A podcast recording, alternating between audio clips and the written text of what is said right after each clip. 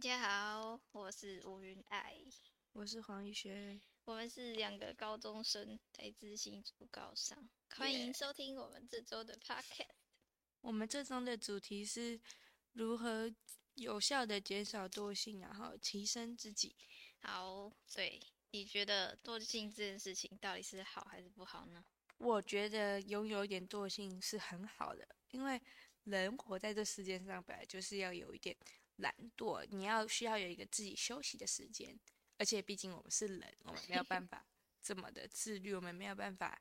这么的马上及时去做，我们又不是机器人，对吧？对啊，对就是就是惰性有一点不是不好，可是如果太多的话，就会影响自己跟别人对你的观感。太多的话就会变成像我这样，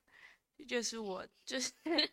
就是非常的有拖延症，然后就是做很做了很多自己想做的事情，但是最后自己必须做的都没有做，然后也觉得没有关系啊，反正反正我有一点惰性嘛，不不是不好，而且我最后还是会做，我只是不现在做。对，虽然这这不太好，但是我觉得这蛮正常的，这这就是人性，就是能拖就拖，谁不想要到最后一刻再做？对，呃，其实我觉得就是还是有时候懒惰还是看事情，就是如果这件事情对我只有对我造成影响，那可能就会放掉。啊，如果这是一个整组的作业，那还是因为不想要影响到别人，所以还是会去努力的爬起来没错去，做那些报告。不然的话，如果不做的话，就会很心虚，会怕会影响到别人。没错，没错，我觉得这个也关乎你想要别人对你的评价，嗯，或者是这件事情在你心中的重 要性是多少。对如果他对你很重要，当然马上就会起来做；如果你觉得可以放一放，那就不会马上做。对，像我们这次的，我们这次 podcast 的逐字稿，没我们错就是拖到最后才做，因为就是就是很累，就是很不想做。对我们主要就是可能对这件事情也有点排斥的想法，可能觉得太麻烦、太累，对，所以真的是拖了很久。像这件我们这件事，就是真的拖了很久。是 有关惰性的不好，因为你看这样拖了很久，但我们最后还是要做，而且工作反而变得更多，我们要就是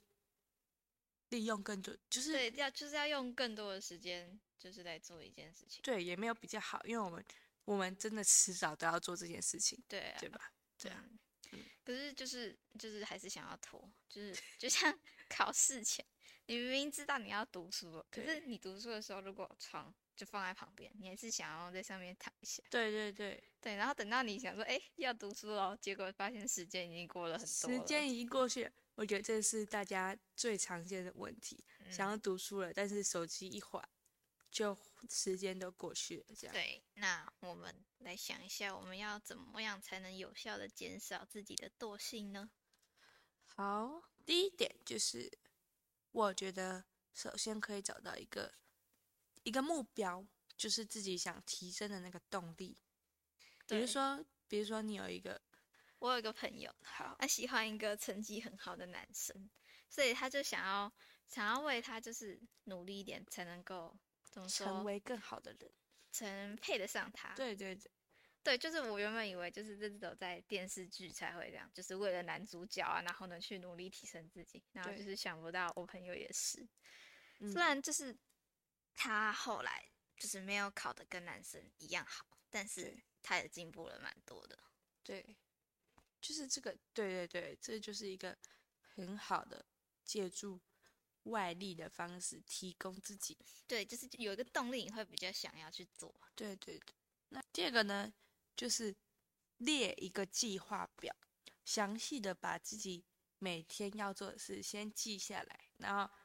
逼迫也不是逼迫，就是你看到了，你就会知道哦，我这件事情还没做，要自己一定要做完这件事，才做完可这以件事才，可以做放完这件事松。，然后打勾打勾这样。嗯，对对对，这点真的是虽然是。你看起来很无聊，也只是按着那个走，但是你真的全部做完，你会觉得哦，我今天感觉做了很多事情，很很有有成成就就感。对，其实就是主要就是还是要把这个变成习惯，你才会一直做下去。对，可是养成习惯也没有这么简单，希望我们都能成为更好的自己，在未来的路上，就是不要这么爱拖。不要这么爱拖。新的一年不要那么爱拖。 对， 好，好，谢谢大家，喜如果喜欢我们的节目，欢迎订阅我们。我们下个礼拜见，呃，也不一定是下个礼拜，拜拜。 我们下次见，拜拜，拜拜。 不是下个礼拜。